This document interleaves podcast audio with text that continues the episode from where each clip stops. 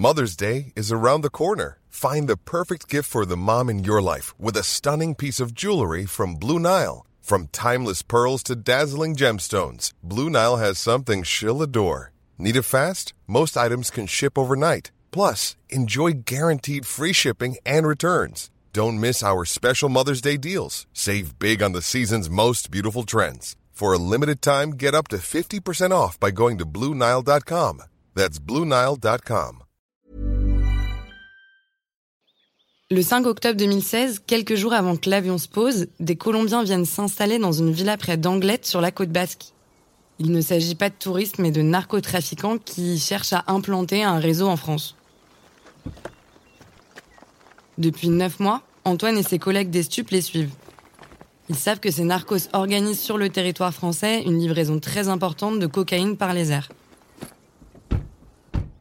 En ce mois d'octobre 2016, ces Colombiens qui font partie du cartel de Medellín font venir une quantité de cocaïne moins importante que la grosse livraison à venir. Leur but, avec ces 100 kilos de cocaïne, tester les routes aériennes et terrestres. Mais grâce à leur informateur basé en Colombie, Antoine et ses acolytes les planquent et orchestrent une livraison surveillée. C'est une technique des stupes légales. Ils laissent rentrer la drogue sur le territoire pour mieux comprendre comment fonctionne le réseau.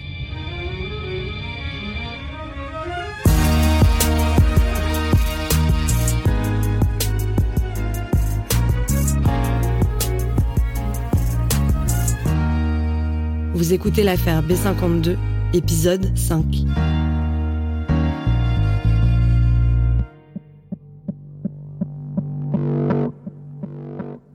Les premiers Colombiens arrivent le 5 octobre dans la villa. Une fois que les narcos s'installent, qu'est-ce que vous faites?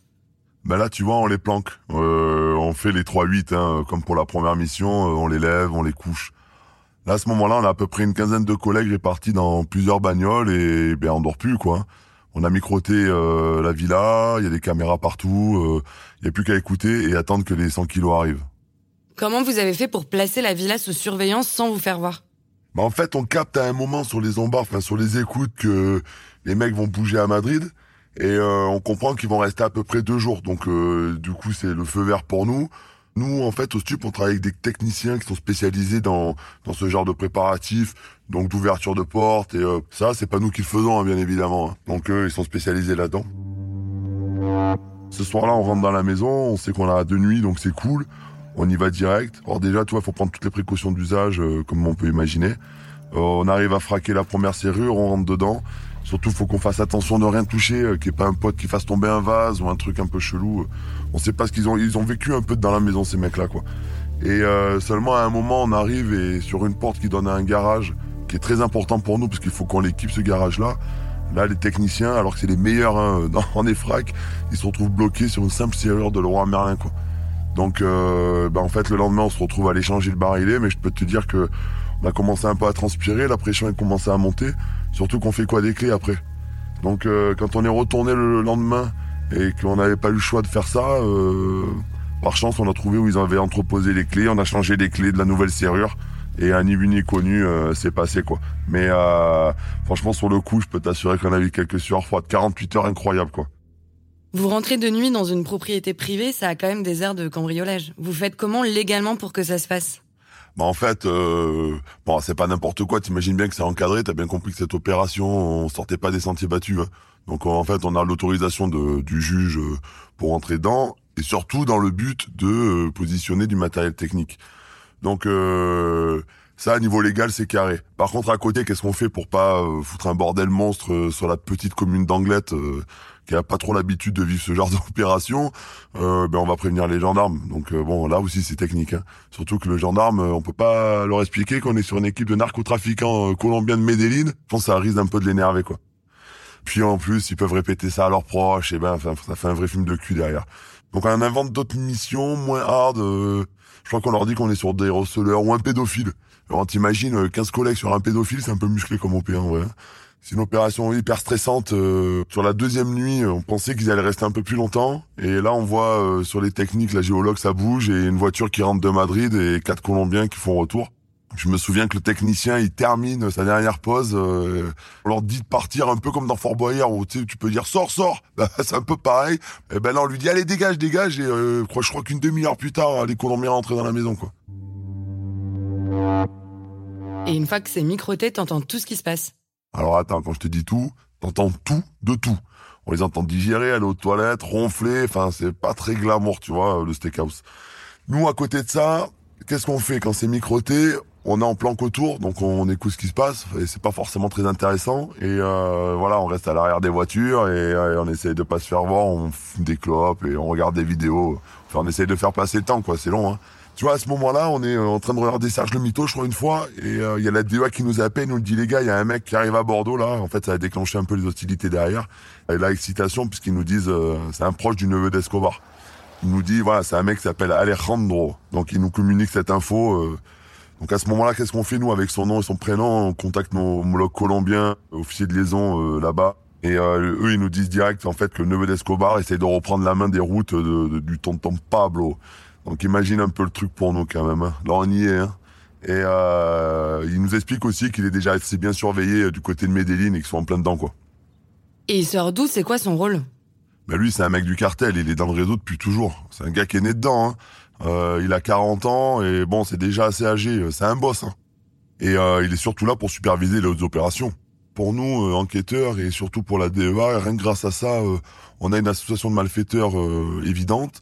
Du coup, ça nous, ça nous fait avancer quand même dans l'enquête et aussi les Américains qui sont hyper surpris de sa position et de sa venue, puisque bizarrement, il s'expose pas forcément comme ça aux États-Unis, mais là en Europe, il s'expose puisqu'il veut prendre le marché européen. Vous restez 11 jours en planque, comment ça se fait que le délai entre leur arrivée et l'arrivée de la coke est aussi long? Là, les 100 kilos, c'est une vraie répétition de la grosse livraison qui va venir après. Donc euh, ils galèrent un petit peu à se mettre en place niveau logistique, à faire descendre la cam des montagnes qui arrive jusqu'à Carthagène. Euh, ils doivent organiser aussi un atterrissage et faire un refouling au Cap Vert euh, pour pouvoir arriver jusqu'à Anglette, parce que c'est un peu long le trajet en avion. Bref, tu vois, ils sont un peu à la bourre et, qu'est-ce qu'on fait nous? Ben, en attendant nos voitures euh, qu'ils arrivent. Hein. Quand est-ce que du coup la drogue arrive? Ben, On apprend grâce à Diego, tu sais notre informateur en Colombie, que la livraison est prévue le 16 octobre. Le jour du 16 arrive et euh, le Falcon atterrit à l'aéroport d'Anglette, il est 16h15 je me souviens. La cam elle arrive dans différentes valises, je crois une dizaine à peu près. C'est un gros convoi et tout est prévu déjà pour eux.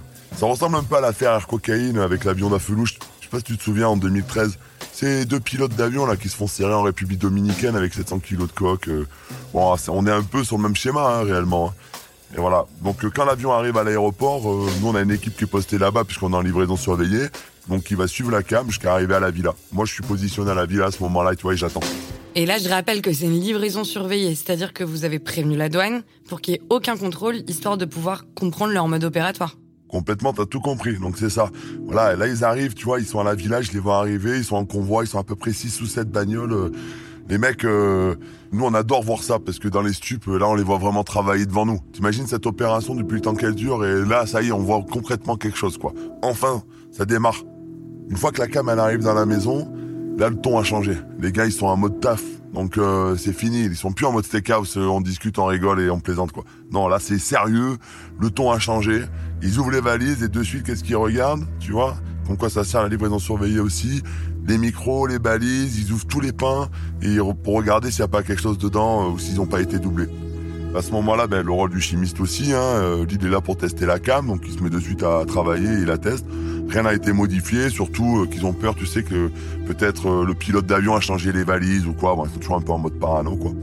Et ce qu'il y a bien aussi, ce qui va nous servir pour plus tard, c'est que il y a des gars qui arrivent, qu'on identifie nous, à ce moment-là. Donc c'est aussi ça le rôle de cette livraison. On se dit que ce sera certainement des revendeurs pour plus tard, donc en fait ils regardent un peu les échantillons qui, sont, qui viennent d'arriver. Ils viennent la tester avec le chimiste, donc c'est hyper carré pour eux. Et j'imagine que les 100 kilos de coke vont pas rester à Anglette. Ah, bien sûr que non. Bon, bon, nous on fait les 3-8 et on n'a pas lâché l'affaire, on la lâchera jamais de toute façon. Et euh, on sait qu'à un moment le convoi va bouger. Les mecs ils sont en préparatif, on les voit bouger, de toute façon on est autour. Hein. Donc euh, le 19 octobre, ça fait 15 jours qu'on est en planque, on est éclaté. À un moment l'après-midi, tu sens les choses arriver puisque les mecs tu les travailles quand même. Et euh, on voit que nos gars, il y a plus personne ils font une petite sieste en plein après-midi. Nous, bah, bien évidemment, on peut pas faire comme eux. hein. C'est pas l'envie qui m'en manque de dormir dans la voiture même. hein. Mais bon, euh, là, on peut pas. ça peut bouger à n'importe quel moment. Et c'est le principe de la LS. On peut pas les laisser filer. C'est vraiment du don de soi, hein, en vérité, pour nous au stup. hein. Et euh, en fait, on comprend qu'ils prennent des forces avant de partir pour la livraison, tu vois. Puis à 20 vers 22h30, euh, on les voit s'agiter, récupèrent leurs affaires et, ils prennent la cam surtout. Donc c'est là qu'on se dit euh, ça bouge. Ils ont déjà prévu deux voitures utilitaires, euh, des espèces de fourgons euh, avec des caches aménagées euh, spécifiques euh, sous le plancher. Donc ils positionnent la cam à l'intérieur. On le voit nous hein, sur les vidéos, on est en direct, donc on se prépare. En plus, ils sont assez malins parce qu'ils ont même apposé des euh, autocollants handicapés derrière les vitres du camion. En fait, ils font tout pour pas éveiller les soupçons des douaniers. hein.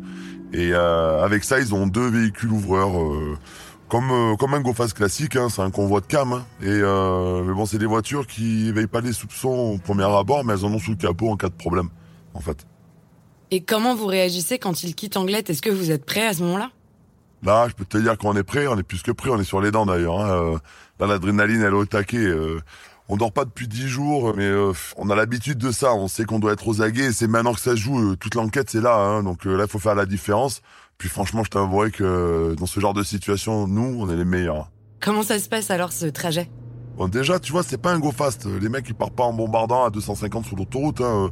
Là, ils roulent normal. Justement, ils veulent pas éveiller des soupçons. Ils veulent surtout pas se faire contrôler euh, par les gendarmes ou les douaniers. Ils veulent pas se faire flasher euh, non plus sur la route. Mais bon, malgré tout, ils savent pas que nous, on a fait une diffusion de notre côté national euh, pour pas qu'ils se fassent contrôler. Mais bon, eux, ils font le job. Donc, on les voit travailler.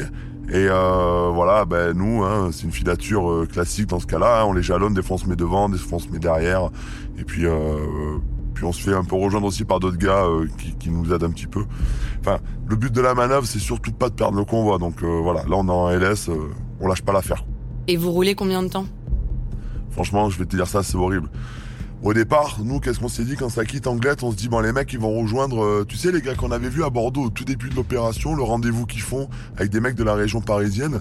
Euh, on est encore en 2015 à ce moment-là. Pour nous, quand ça repart en France, on se dit qu'ils vont les rejoindre eux, puisqu'il y avait un vrai contact à l'époque et euh, il y avait une vraie association de malfaiteurs entre eux. Mais euh, là, on les voit rouler, rouler. On les avait identifiés en plus à l'époque avec des voitures. Et on sait que c'est des gars de la région parisienne. Par contre, quand on voit passer Paris et que ça continue après Paris, bon, on se tient prêt, on se dit que ça va s'arrêter à tout moment, mais non, et ça continue, autoroute A2, A1, et ça prend direction la Belgique, Benelux. Et là, ça s'arrête pas, ça s'arrête pas. Et là, ben, on n'y croit pas, quoi. On peut dire, bon, ça va s'arrêter à la frontière, et ben non, ça passe la frontière. Là, je peux te dire que c'est quoi, on comprend plus rien du tout à cette histoire.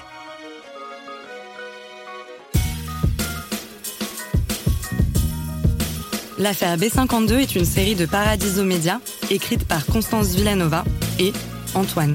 Anne-Cécile Kiri est productrice, Louis Daboussi est directeur éditorial, Tim Dornbush et Théo Albaric ont monté les épisodes, John Bose a réalisé les épisodes et composé la musique, Claire Français est responsable de production, Lucine Dorso et Amy Faconnier sont chargées de production, l'illustration est de Luc Grieux, Lorenzo Benedetti et Benoît Dunègre sont producteurs délégués.